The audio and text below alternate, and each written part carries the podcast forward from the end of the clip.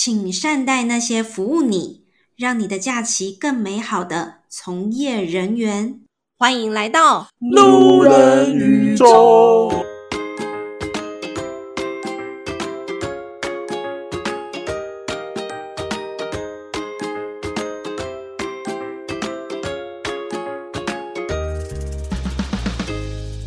欢迎回到路人宇宙，我是老板，我是董咪咪。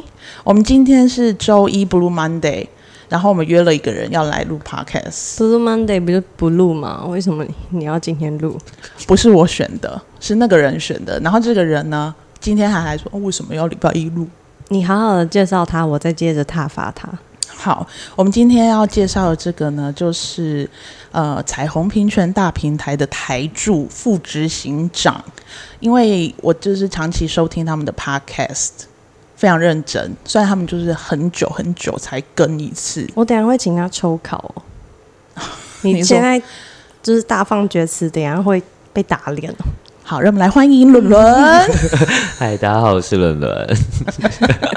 我现在有点紧张。抽考的部分，你等下自我介绍之后，你随即马上出一题，很基本的，就是只要有听你们 podcast 都知道的，然后叫他回答。哦，好，反正大不了我就想剪掉啊。而且我还把名字讲错，哇，我很抱歉喽。好，今天就是真的非常荣幸邀请到大平台的副执行长，因为我之前跟他联络的时候，我简直像个迷妹一样，然后没想到之后他就常常来我们办公室，坐在这里不知道在干嘛。哪有很常来办公室坐在这里啊？然后说要来我们这边开会，然后明明是下午两点的，他可能中午就来了。哦，对，还还那不就是来这里？我这我有坐着吃午餐。对啊，他，他喜欢这里啊。对，他说这里很棒啊。好吧，那我们先请伦伦来跟我们自我介绍一下，好吧？好的，嗨，大家好，我是大平台伦伦。然后 B 组织呢，现在叫婚彩虹平权大平台。我们你刚刚 要讲什么？我我要讲的是我们的前身叫婚姻平权大平台。哦，前身是难怪，因为那个高雄市观光局局长那天也跟我讲说，你们的那个执行长有去找他，有讲到我们，然后他是讲婚姻。平权大平台，嗯，那是以前，就是在一六年，二零一六到二零一九年，我们是台湾主要推动同婚的一个联盟，嗯，对，那以前还没有立案，所以那时候是由五个性别相关的团体所组成的。嗯、那同婚在一九年通过嘛，所以我们在二零二零年的时候就是正式的立案，然后想说要做更多就是婚姻之外更多的倡议，所以就改名叫彩虹平权大平台这样子。哦，就让它的范围比较广了。没错，没错，没错。所以你现在是副执行长，对。为什么？一个叹气的感觉。对啊，叹气，然后加一点哭音。没有，就是在不同的职位就有不同职位的相对应的责任嘛。嗯、对，就蛮我觉得蛮不容易的啦，因为也是第一次做上上管理职。理对，嗯，嗯，而且是去年的十一月才正式上任，十一、十二月。嗯，所以到现在应该哦超过半年了，快要一年了。你数学好好哦。嗯嗯，那你有开始背九六？九六五十四六九六九五十四，我觉得这六九好像有点不大对劲。嗯，你是不是有一些其他的隐喻？没有，你不要这样轮轮来，就要聊一些奇奇怪怪的，好不好？六九是巨蟹座的符号啊。哦，谁在乎啊？我啊，我巨蟹座，水做的巨蟹座，没错。好了，那我们来聊聊婚姻平权大平台这个组织。你那时候是为什么走进？他们已经改名叫彩虹平权大平台。我看着我的稿，我稿上面写彩虹平权大平台，但我讲哇，因为今天礼拜一，Monday Monday。嗯，那你是为什么走进这个组织？你之前就是已经在这个，诶、欸，应该说我。我其实出社会之后，基本上都在做跟性别相关的工作、倡议的工作。然后，呃，在公投的时候，二零一八年公投的时候，那时候我其实，在另外一个组织，它也是由几个团体所组成的联盟，它是专门在做性别平等教育的倡议。因为那时候很多谣言嘛，什么性平教育在教肛交啊、教口交啊，莫名其妙的东西。那呃，我所以我这个这个性平教育的专案期满之后，刚好是二零二零年。所以那个时候，平台的执行长就是新杰吕新杰，他就问我说要不要加入大平台，然后继续去做相关的工作。所以那时候我就进到了彩虹民权大平台这样子。嗯，那个时候公投的时候，你们努力了这么多，然后在公投结果出来的时候，你们很难过吗？因为其实我们都会做民调，嗯，就是我记得好像七月、九月、十一月都有做民调，嗯，就就隔两个月，个月对。嗯、那其实原本七月跟九月那段时间都是五五波，嗯，可是，在十一月的时候，我们其实有做了民调，都结果出来就已经跟公投结果差不多了。有发生什么？有，就是那个时候。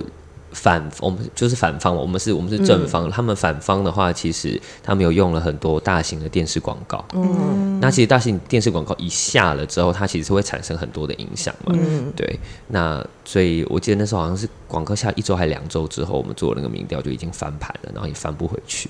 因为他们真的很有钱、啊，他们真的很多资源了。对呀、啊，公投那个时候，他其实是包着其他的选举一起去、嗯、地方大选投票的嘛。然后那时候我有做一件事情，我觉得我做的不够好。其实有很多就是反方的朋友们，他们在各个那个是违法的，他们在各个投票的地区发放小卡，对，教大家要怎么投。嗯，没错。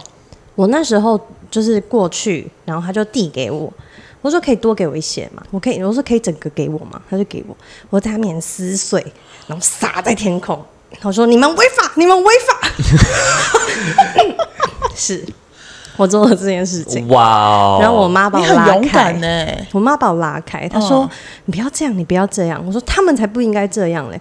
哎、欸，明明就已经都有规定了，这是法律规定，为什么可以在投票当天做这件事情？嗯，而且还在就直接在投票的进去的入口旁边。对，我说你们有没有尝试啊？我妈就把我拉开。”我那时候我应该要录影，对，你应该要录影。可其实很多地方都这样，包含我们去投票的时候，啊、你甚至看到，因为人太多，所以他们不是每一个都进到那个投票箱里面，嗯、有些人在旁边就开始盖嘛。他们很多，包含投票箱里面都会有那个小卡在里面。你是说盖章的地方？对啊，这太夸张了。真的可以直接现场就是举手请他们来处理。可是我觉得他们其实，我觉得那个时候可能因为第一次投这么多个公投的公投案。嗯然后也没有一个很明确的，就是中央下来的说哦哪里要确实执行什么，所以其实很多地方我觉得都这个样子。因为我去我那个时候去的时候，也是有人在那边路口发小卡，嗯嗯、然后我是直接去跟警察说，我就说为什么他可以在那边发这个东西？嗯、然后警察说什么？就把他驱赶，然后就不准他再继续做。可是这只有我一个投票所，你看全台有这么多个投票所。是啊，我也有在桃园为这一件事情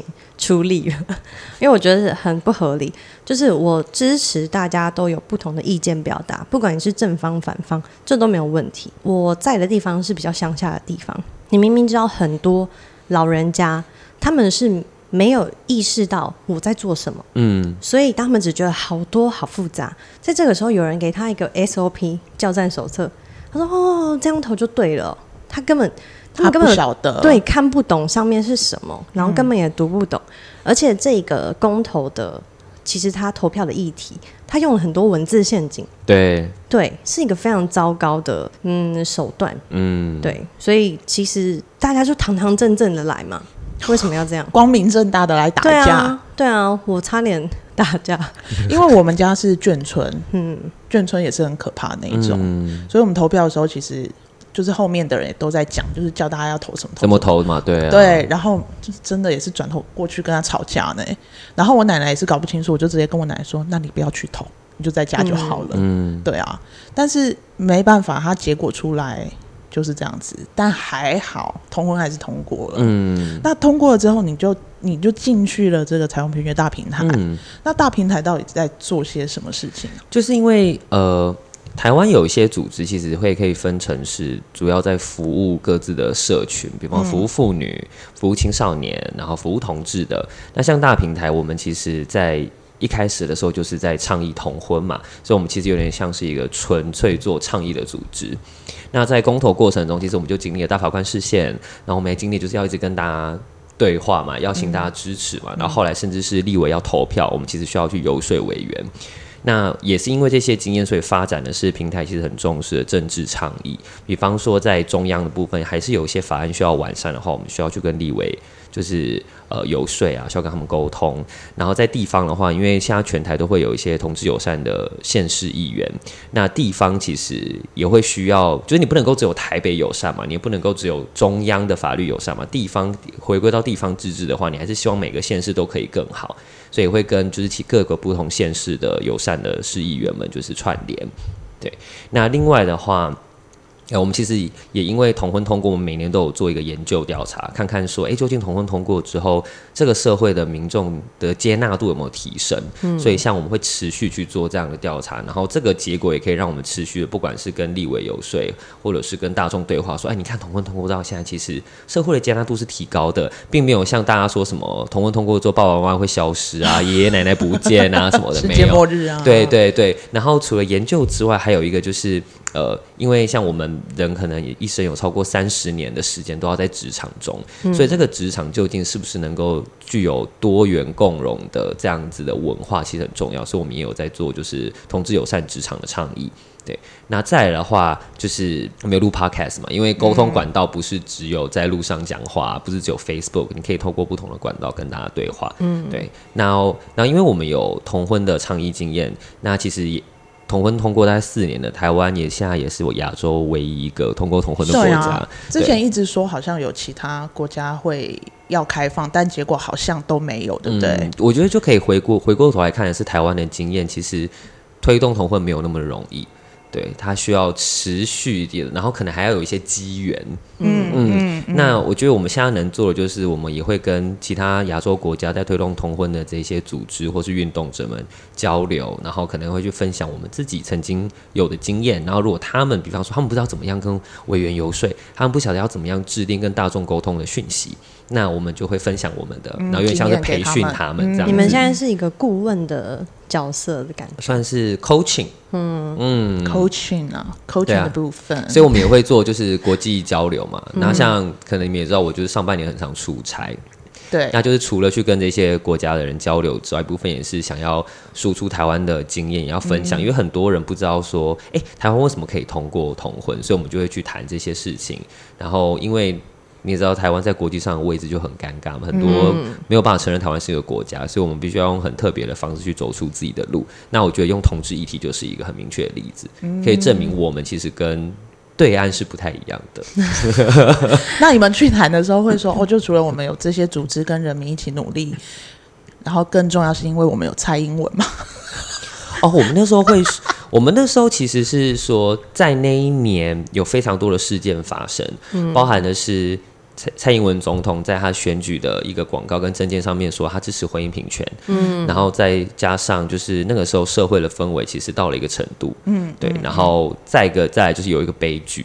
就那时候有一个老师叫毕安生，他是台大的教授。哦、对啊、嗯，就是因为跟他的伴侣在一起很久，他的伴侣过世之后，他没有办法去继承他伴侣所有的一切，后来就是他就自杀嘛。嗯，那就是这一切的种种，就是造就了台湾那个时候有一个势起来了，然后我们可以去推动这件事情。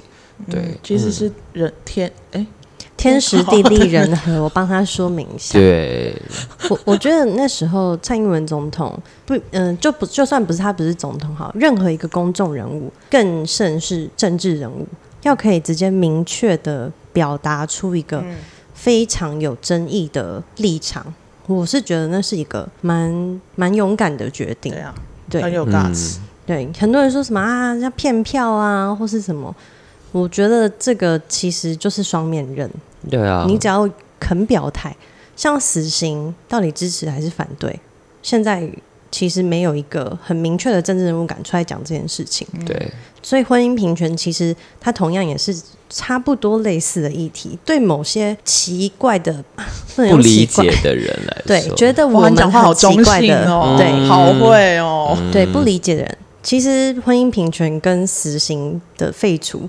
是一样的议题，对他们来说，好像婚姻平权，世界就会啊毁灭了，毁灭啊，爆炸啊，然后你不杀掉那一些死刑犯啊，世界会大乱啊，然后会大不出变啊，就是大家事情没有那么严重，我们大家多一些理解，好吗？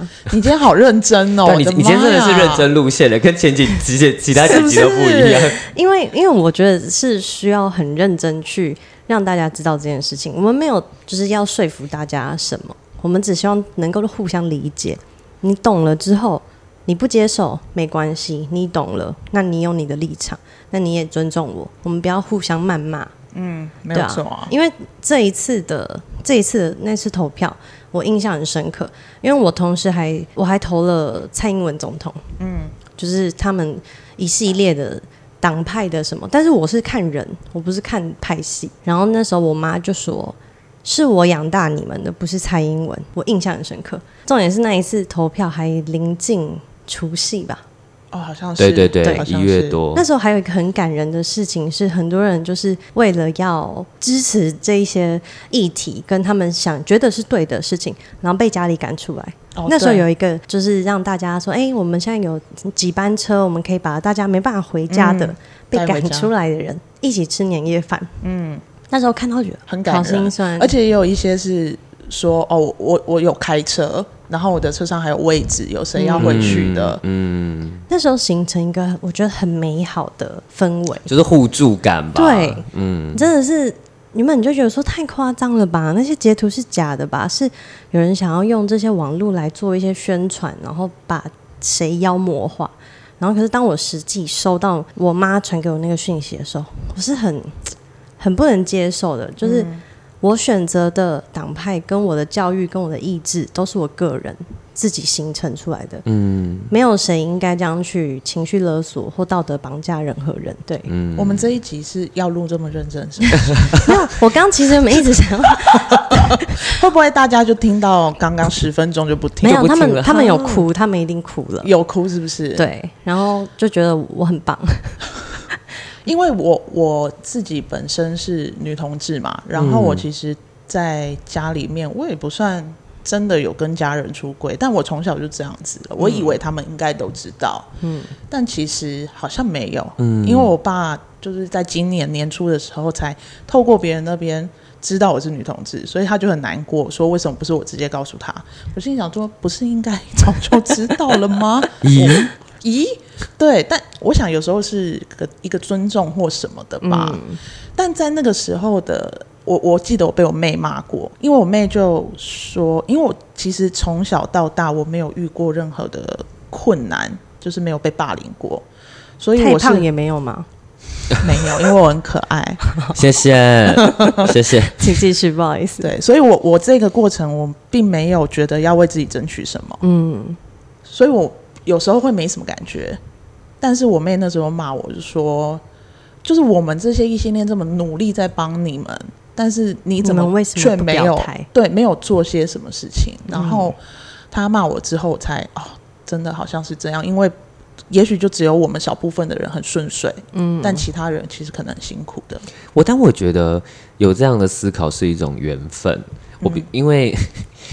身为一个同志，你可能生活中要烦恼很多事情，然后但可能也因为你的成长经验，其实。对你来说是蛮顺利的，所以你可能不太会有那个机会去理解到一些事情。嗯，比方说，可能同样身为同志，其他人的苦难，嗯，然后你也不见得觉得一定要做些什么，因为的确我们本来就没有那个义务要去为别人做一些什么。嗯，对，因为你生活过得好就好嘛。对，对，所以我觉得那真的需要一些那个机缘。这让我想到，我就是在二零一六年，就那时候刚好推动的时候，我那时候有个暧昧对象。嗯，我们可以讲别的东西。太棒了吧！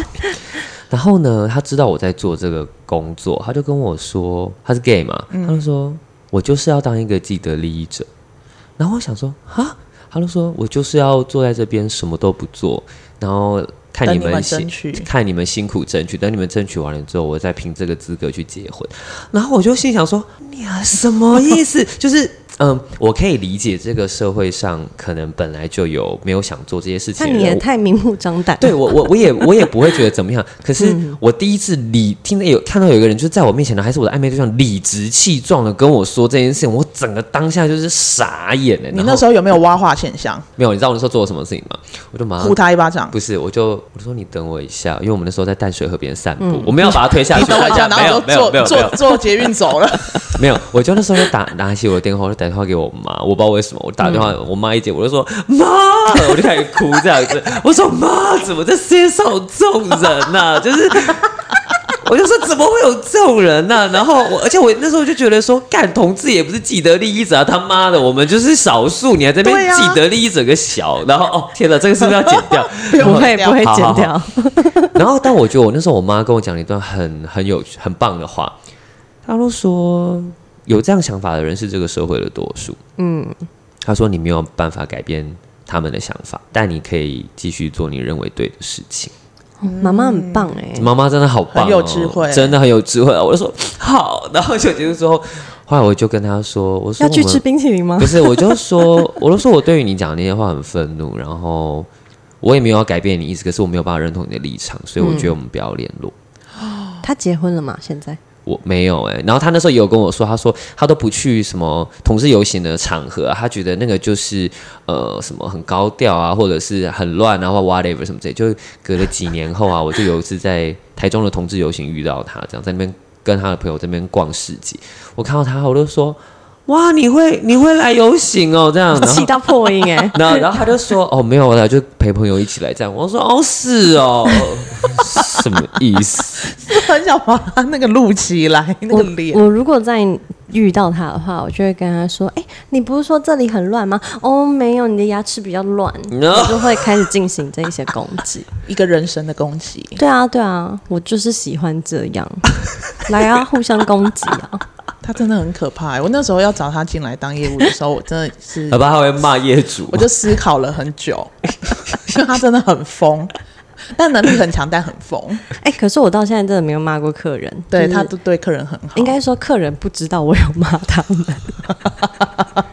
电话都有挂好，电话都有挂好。我每次讲完电话挂电话之后，我大抱怨完，我就说：“哎、欸，我有挂电话吗？”你下次真的要小心哦。我会小心。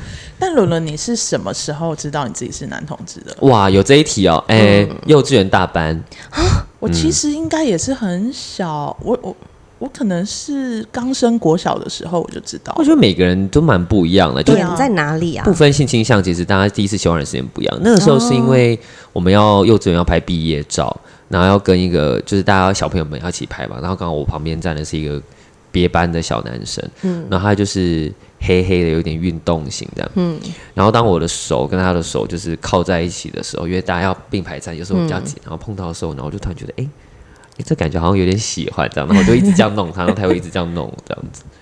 对，就那个时候就觉得，哦，就是感觉还不错，就是、就是喜欢。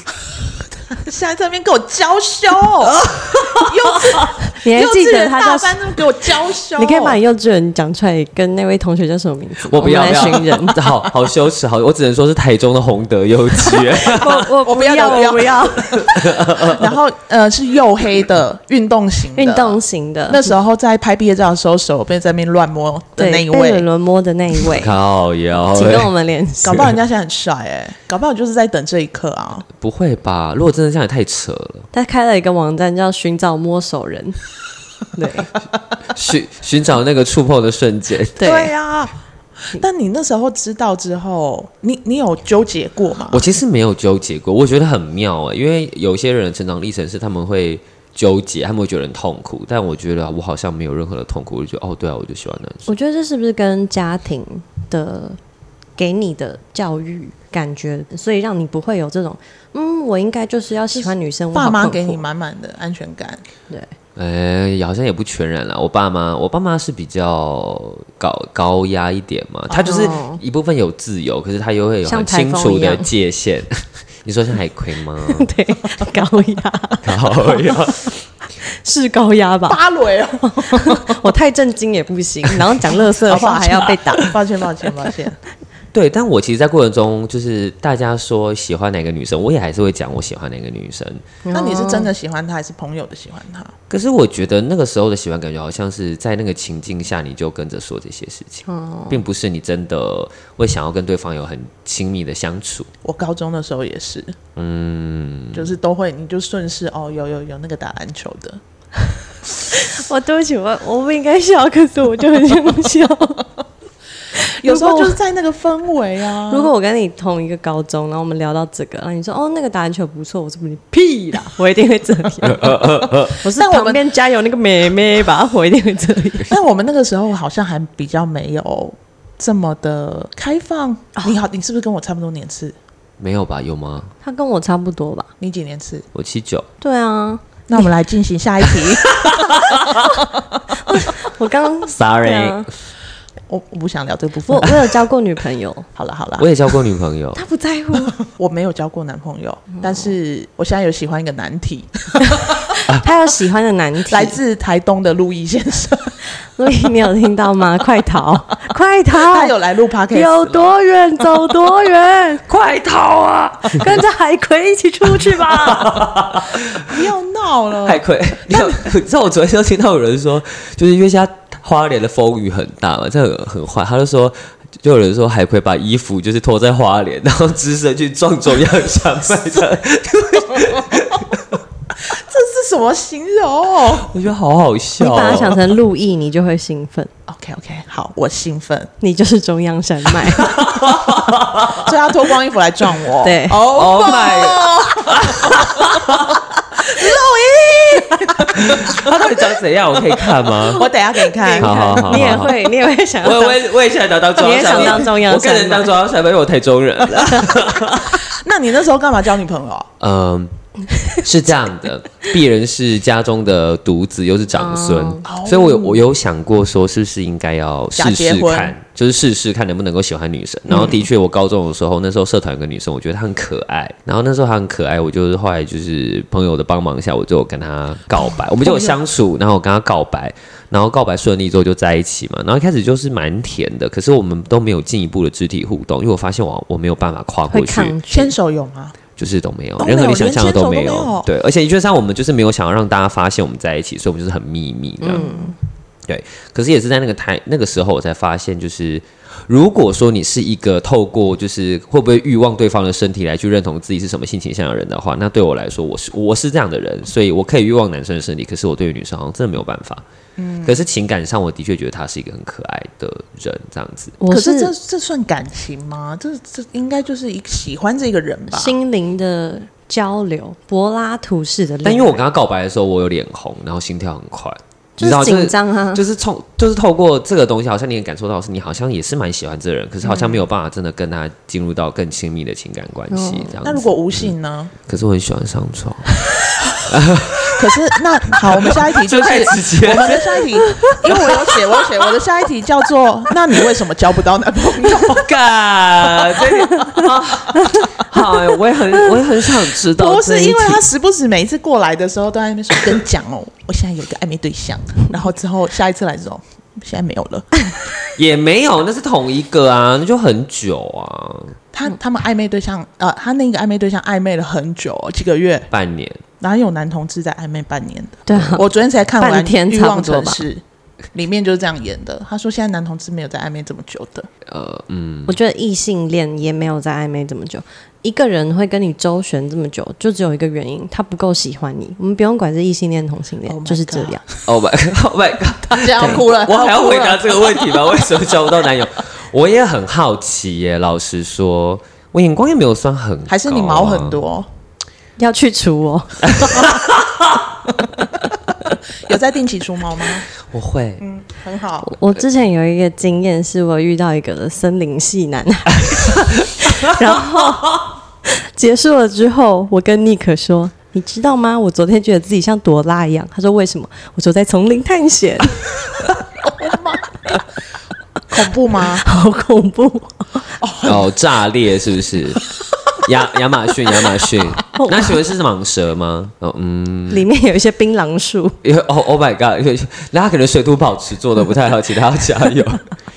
好，这样子真的不怎么样。我最近有在思考，就是因为很多人都说你要把你喜欢的，说想要交往对象的条件列下来嘛。这没有，没有用。我我就我就有实际的去思考说，如果我真的要有一个对象的话，那我希望他身上有哪些特质？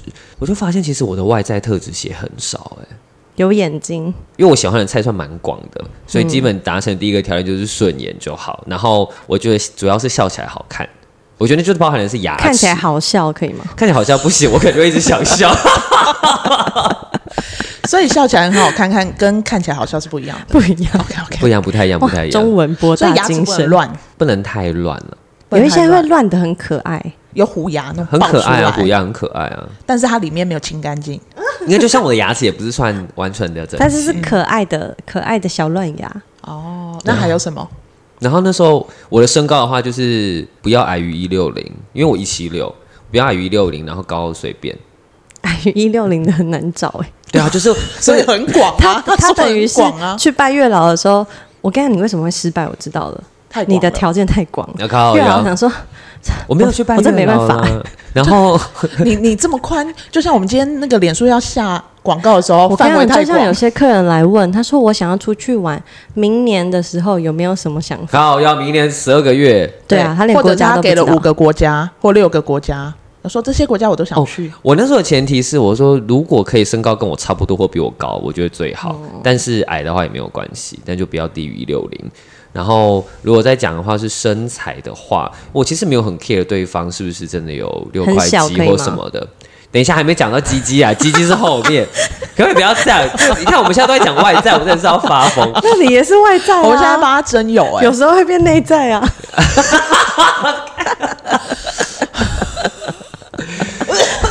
这让我想到，我那时候看一个，就是有一个美剧叫《破产姐妹》，然后就是里面有一个主，有一个配角叫 Sophie，然后她就是要给主角就是保险套，让他可以出去玩。他说我有一个 large，然后什么什么玩之后，然后有一个最小，他就说这个叫做 You have a good personality。Oh my，Oh my，好地狱。好，然后我觉得外形的话，就是如果最好比我壮。就是如果真的瘦也没关系啦，但理有理想没有？不是、啊、因为大 家大家。如果你现在在做旅游咨询，我会跟你说，你可以想好再来哦。没有没有，因为因为对像这种事情本身很难说，就是旅游是你本来就有特定你想要做的事情。等一下，但是你永远就是说我希望可以这样，但也可以也可以这样。你为什么要一直将就，一直拉低自己的？因为我后我后来就觉得，其实这些条件对我来说不是那么重要。我有一些我不能妥协，其实是内在。那你应该，你应该要列的是内在啊，对啊，对啊，所以我说，我们先从最最不许，就是一般人都一定会列的外在先讲起。那呢？的话就是至少要十二公分，这样可不可以很明确？至少你对没有问题，你比较明确。等一下，等一下，十二是正常的吗？Average 哦，Average。你不要，那如果超过十八，你可以接受吗？太大了，不行。我跟你讲，十二到十八好不好？十二到十八中间，十八也我跟你讲，十二到十六比较好。对啦，就是，但十八就是已经就是极限嘛，我的极限就到这里。你有你有看那个吗？欲罢不能。我没有啊，但我我有看欲罢不能里面，他要讲一个，他说里面有一个男生，你说男友屌吗？对，boyfriend dick，有一个是我自己，还有就是另外一种叫做 vacation dick，那个就是偶尔就是想要 have fun 那一种，那种就是可以哇哇。很大，撸撸给撸给撸松。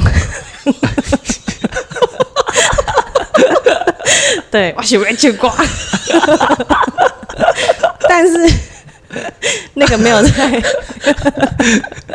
没有在 every day 的，你知道吗？就你不是每天都一定要吃大餐啦？对对对，啊，因为我们女同志都死床嘛。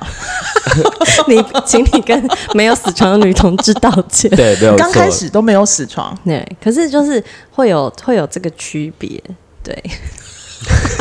等一下，我们这一集是不是我准备去过？好高的贵。我们这一集是不是要把它放十八十八禁？我觉得需要哎、欸。后面这边前面好严肃，你看这个反差会不会有点太大？都蛮严肃，我觉得都是心智成熟的人才可以听。好，那我们来讲讲内心。等一下，我对于你的外在，我有个结论是：你以后要说我不要什么的，不要说我要什么的。嗯、哦，我喜欢的标准的菜是斯文败类款。啊！你都说他是败类了，不是？就是长得就是斯文型，他要有衣冠禽兽那一类的。算算，开始讲内在。啊、好，我内在的时候写啊，天啊，这个也会被骂。可是我觉得第一点对我来说非常的重要。来，所以我觉得你一定要本质是一个善良的人，然后他要有很多，他有很多的条件。我觉得那个善良会来自于是你会对于各种的社会议题，或对于一些弱势，你是会有应该说会有感觉。你要善良和有同理心的人，对，这是绑在一起的。嗯，然后我有问题。嘿，你说有一种人呢，他的善良都会把他要给大家知道。譬如说，我们就有一个认识的领队，他每次只要捐款，他就会把这些收据都留下来，然后每一年都是就是几十张的收据摊开来说，你看我今年做了这么多捐款，这样可以吗？他算善良吗？这不是善良，这只是爱捐款的人。这是这是爱电呢？对啊，所以这种不行。没有，我觉得善良的定义是你真的发自内心的会希望一些人过得很好，嗯、然后你会不忍心去伤害别人。嗯嗯嗯，对。嗯，然后或者是你会有意识知道说你现在会做出伤害人的事情，然后你会让自己不要这么做。然后我觉得再来是在关系中要诚实，这个诚实不是不是我们说的那个，就是哦我劈腿或者我偷吃那种诚实。我觉得那个诚实是你能不能够，比方说我们今天在讨论一个事情，我讨论一件情绪好了，你能能不能够诚实面对自己，去知道说你为什么。真的是不开心，你会不会愿意把你的诚实说出来？就把你的情绪说出来，那是一种诚实，就是对自己的诚实。但是，然后再是对关系的诚实啊。但是你要你要对你自己诚实的这一件事情，它取决很多事。哎，就是第一个，他可能跟家庭的也有关系，嗯，导致他有没有办法把他心里面的话说出来，因为这对有些人是很困难的。呃，我觉得当然把呃把自己的感受说出来这件事情是需要时间练习的。嗯、可是你能不能够真的去知道，或是去面对你自己，其实是会有不舒服，会有情绪，或是你知道你现在这个状态，你就是过不了。我觉得那是对自己诚实很重要的一个条件。我觉得你应该要把这个条件改成双方能不能好好沟通。哦，沟通又是在又到另外一个层次，因为因为其实你要说对方能不能够。完全的裸露出，不管是他的身体还是心灵，这个其实取决于另外一半，因为你要可以让人家投射情感在你身上，他要觉得把自己交给你是安全的。嗯，因为你这个诚实，我我觉得每个人一定都知道自己心里想要什么。那那到底可以跟你说多少？那也是取决于两方的关系的信赖，能不能沟通交流。然后的确也像你说的，它是需要时间去累积。嗯，对，我觉得。沟通，你应该想要的是沟通，因为慢慢沟通，东西就会建立起来，然后才可以诚实面对彼此的关系。我我觉得那个诚实跟信任，它好像是会需要绑在一起的东西。嗯、你能不能够信任对方？能不能够信任这个关系？然后再来是你愿不愿意示弱？嗯、愿不愿意对自己诚实？它是，我觉得它是连在一起的。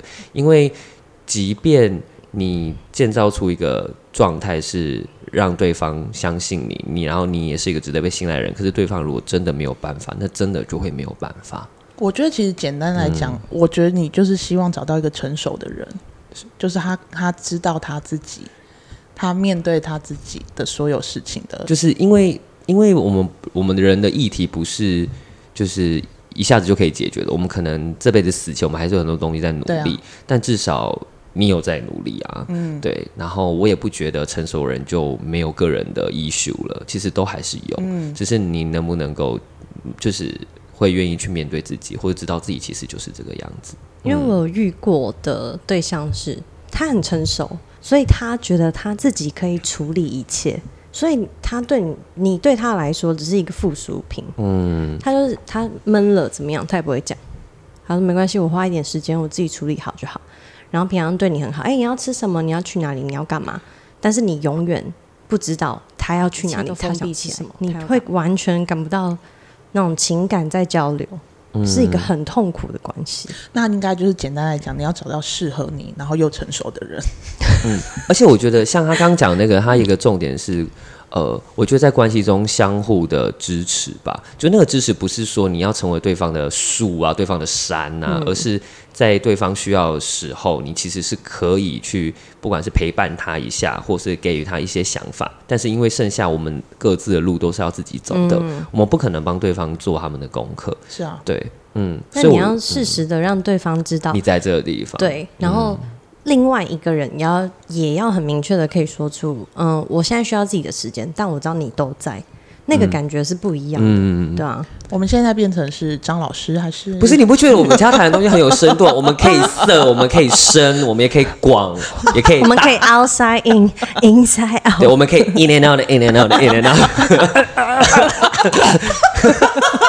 什么意思？小姐怎么会有这种老谈的部分？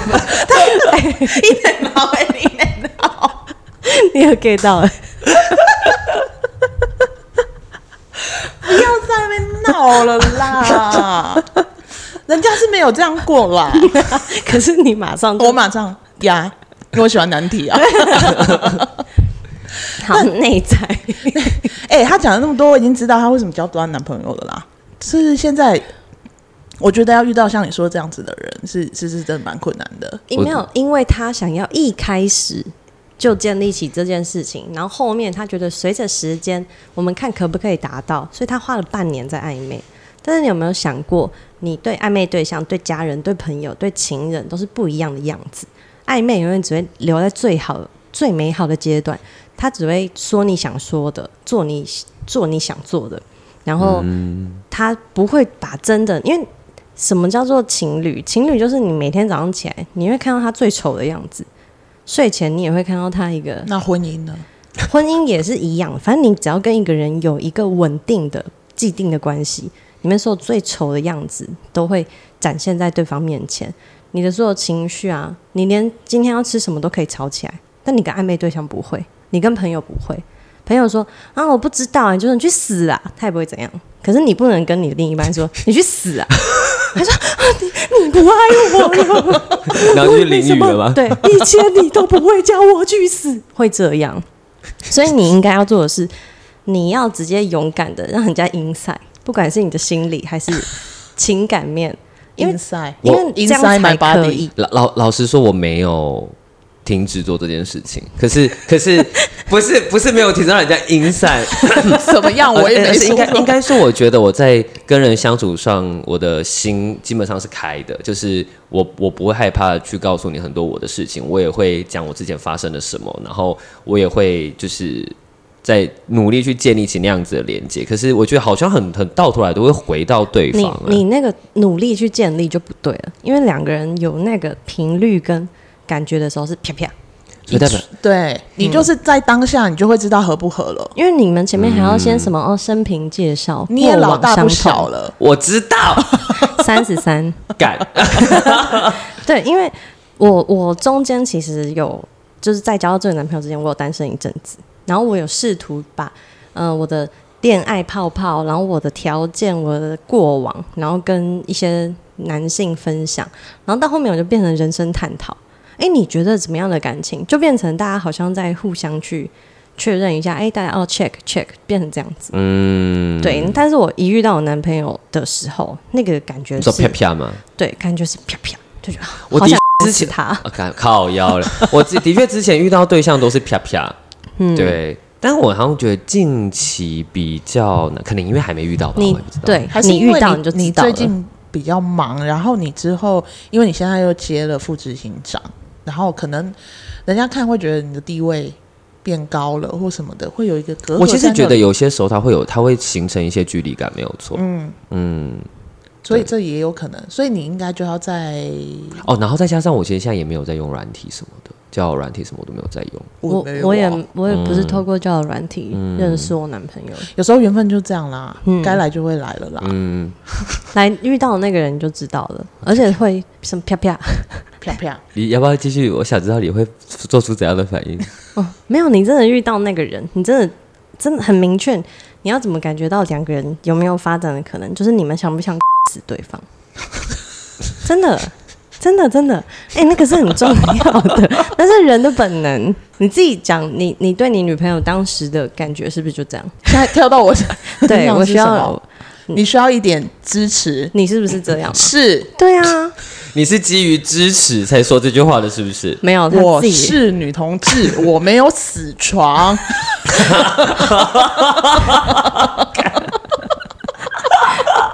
没有，就是这这，你看对方要有一个信息，就是一种火花啊。对，所以所以你之后就会找到那个人，就是不要急啦。有时候你我也没有在急啊。然后我之前也是单身三年呐，三年我才真的找到我现在的女朋友。然后我觉得那个是是一个很舒服的状态。哪一部分？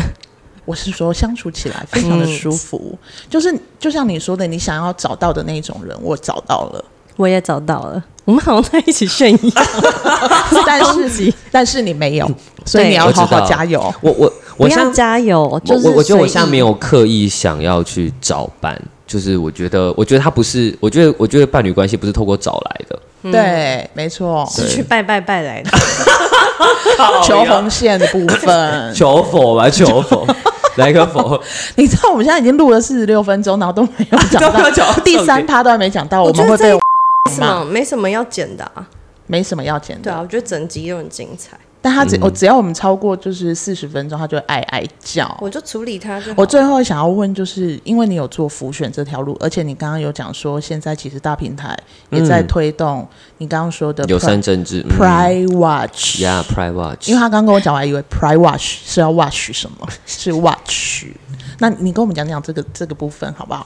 好，就是呢，我的第一份工作其实是帮一个出柜的女同志立委候选人做辅选，对，所以其实那时候。就会一起去扫市场啊，站路口啊等等的，然后也在过程中开始知道，就是一般大众到底关心什么东西，然后也觉得，如果我们没有去关心，用各种方式去参与跟关心政治的话，其实我们可能生活中很多事情会因此而改变，然后我们都不知道。嗯、最明确应该就算公投吧，是，对。然后所以其实大平台就是会想要做更多的是邀请大家做更多政治参与，那个参与不见得是你一定要选举。而是可以开始去关心这个社会或是政治人物，他们到底做了哪些事情，发生了什么事情。所以我们有一个网站叫 Pride Watch，P R I D E W A T C H，对，就是类似骄傲观选啦。对，然后大家点进去之后，其实就可以看到的是，去年就有把这些同志友善的议员们放上去，就你承诺说你在选举间跟。选举间不会去做一些同志相关的呃恶意发言，也选后你也会支持性别友善的政策或推动等等的。你会让他们签署什么东西？我们就是会记，对对，就是他们注册这个网站的话，其实他就会有一个东西要他们要签署，嗯、然后有的话，他们其实就会在上面就会有一个标志是同志友善候选人。嗯、那今年因为明年初是总统跟立委大选嘛，所以这我们也会就是寄给所有的总统跟立委候选人，然后如果他们就是有填的话，友善的话。他们我们就会在上面有这样的表彰，对。然后这一次的话，因为去年议员太多了，嗯，所以尤其是有回应的，我们才把它放上去。可是今年因为委立委没有这么多，所以不管有不友善，你都会在上面看到。可是友善的会有特别的标记，对。然后呃，会说可以怎么参与，就是大家如果注册了这个网站之后啊，你如果知道这个候选人曾经说过哪些不友善的东西，你可以在上面编辑。你可以写说他什么什么时候说过什么友善或不友善的的话，真的，所以其他人看的时候都可以看到，就很像维基百科这样子。这么酷，对，去哪里看？就是你到时候点选他们的我呃候选人的网页就会看到。我举一个例子好了，比方说你可以先看，你随便查询呃某一个县市的候选人，然后呢，你查询了之后呢，他就会有一个是。他有没有填过友善的问卷？然后有怎么样的提案的联署？然后有没有怎样的发言表态？那发言表态里面就会分友善跟不友善，你就可以选择我要新增。可是那个去去发这件事情，编辑会有审查吗？就是会有查证的。比如说我们如果写上去的话，对，我们我们当然本身也会做一些查证，但我们也邀请大家可以一起编辑，因为下面有写说，如果你看到他们上面留的这些东西是不实的，嗯，发言表态的记录的话，其实可以来信给我们，我们就会去处理它。因为像维基百科到后面会有点沦为，就是大家随意上上去怎么样？嗯，就这一块的话，你们的做法就是互相监督，然后。来信，然后再去做处理。对，然后我们自己本身也会去查了。嗯，对，嗯。哦，他这边会有一个，就是我点进去这个候选人，然后这个候选人的下面就会有一个我要新增，你就可以去新增发言，然后他可以按友善或不友善。没错。然后其实这个网站它有很多重意涵，因为以往不是很多人都说同志一体是票房毒药嘛，嗯、或者是我看不出来支持同志一体的选民在哪里。那你注册了之后，它其实就会显现出现在全国有几个彩虹选民，就是你支持这个议题的。嗯那它就是会形成是一种力量，是我们的数量就在这个地方，我们都在这里。对，嗯、然后它也会当成是一种记录，就是以后所有的候选人他们的记录都会在这个网站上嘛，所以你以后下一次选举，你还是可以看到以前他曾经做过哪些事情，就会是他答应要承诺说要推动，可是他到底有没有推动呢？哦、他就是可以持续性的做监督，算是一个人民第四权监督。对，这就是政治参与嘛，嗯。你好有学问，对啊，你讲的好专业哦。You did a very good job. Thank you. 所以就变成是我们选民也可以进去，因为我就是彩虹选民，我就可以直接可以直接注册，对，注册变成是彩虹选民，对对，让大家可以更知道说，哎，台湾这个地方有哪一些地方是支持的。对，我觉得这蛮棒的。而且彩虹选民不限制你是同志，嗯，对，就是你只要对。同志议题是支持的，对对对对对。然后另外一个的话，因为刚好提到我们有在做就是职场友善这件事情嘛，嗯、然后呃，今年我们跟另外一个组织同志咨询热线有一起研发了一个专门给台湾的企业的一个台湾同志职场友善的指标，它里面它就像是一个问卷，它有非常多的层面，比方说呃。硬体、软体、对内、对外，或是它的政策等等，有没有真的是符合同志友善的？那这个我们有跟美国、荷兰、英国、日本的这些团体，他们有这些国家其实都有指标，嗯，然后我们就跟他们咨询之后，我们就是做了出了一个台湾的版本，我们希望可以就是协助这些企业们，就是你填了之后，我们我们会根据这些结果做成一个。企业的一个健检报告，每一个企业的健检报告，然后我们会想要让企业知道说，哎，我这里做的很好，那我还有哪些可以再做得更好？这样一步一步慢慢的推动下去。可是我必须要讲，台湾的企业大部分都是非常自大跟自傲的。嗯，对不起，我们要在这里讲的这么透明，是不是？不会啊，有一些企业不错啦。对，像伴伴旅游啊，我们算企业吗？我们算业，我们是旅游业，耶耶。但这个也是必须要你要有开始，它才可以慢慢去做推动啊。对，那踏平大踏平踏平台。踏平踏 平台，我想问，还有用还有用什么样的方式可以去支持大平台？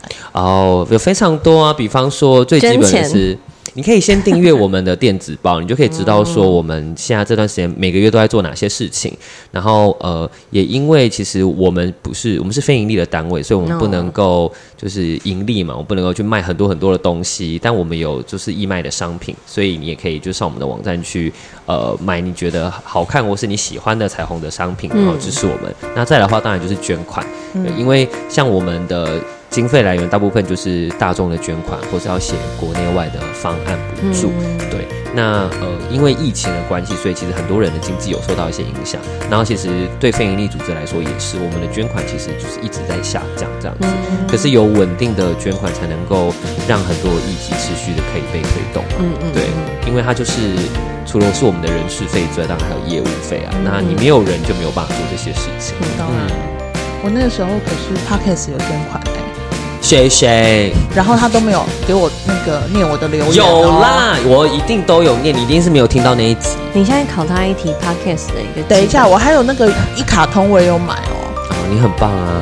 你快点快点考他，他现在这样子。我觉得我们今天差不多了。请问一下，我们第一第一集做的 battle 是什么？第一集和哪一个部分的 battle？哪哪一个第一集？我们我们 battle 的第一集。很久之前吗？哎、欸，很久，太难了啦！你选一个比较再再再 easy 的。我知道最近你们有 battle 一个，可是我忘记是什么了。啊、你看，你看这个就已经不行。我觉得我们今天差不多到这里了。我我，我觉得最后最后，我希望可以让伦伦用他的声音讲一句，就是各位伴伴旅游的伴友们，谢谢大家收听，伦伦爱你。因为我跟你讲，伦伦的声音是最近很流行的，叫气泡音的东西。哦，真的吗？你自己有发现就是？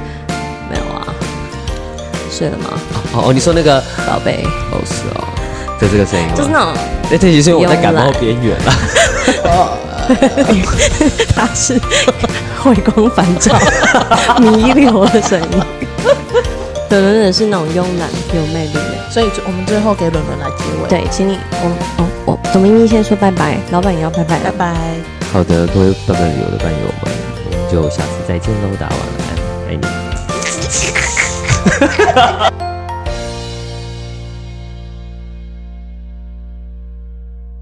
那个 A P 是什么？你的帽子上面的？我也不知道啊。A pig。你录音了？要脸的王八蛋！我要哭了，我真的是要笑死了。我没有任何，你知道，停个一秒两秒，马上回答你。他是不是那个那个那个伞啊？我知道，雨伞牌啦。对啊，哦哦，A Pink，人家也说 A Pink 吧？你说 Arnold Palmer 嘛？Arnold Palmer 嘛？Arnold Palmer，A Pink。你相不相信我有一天杀死你？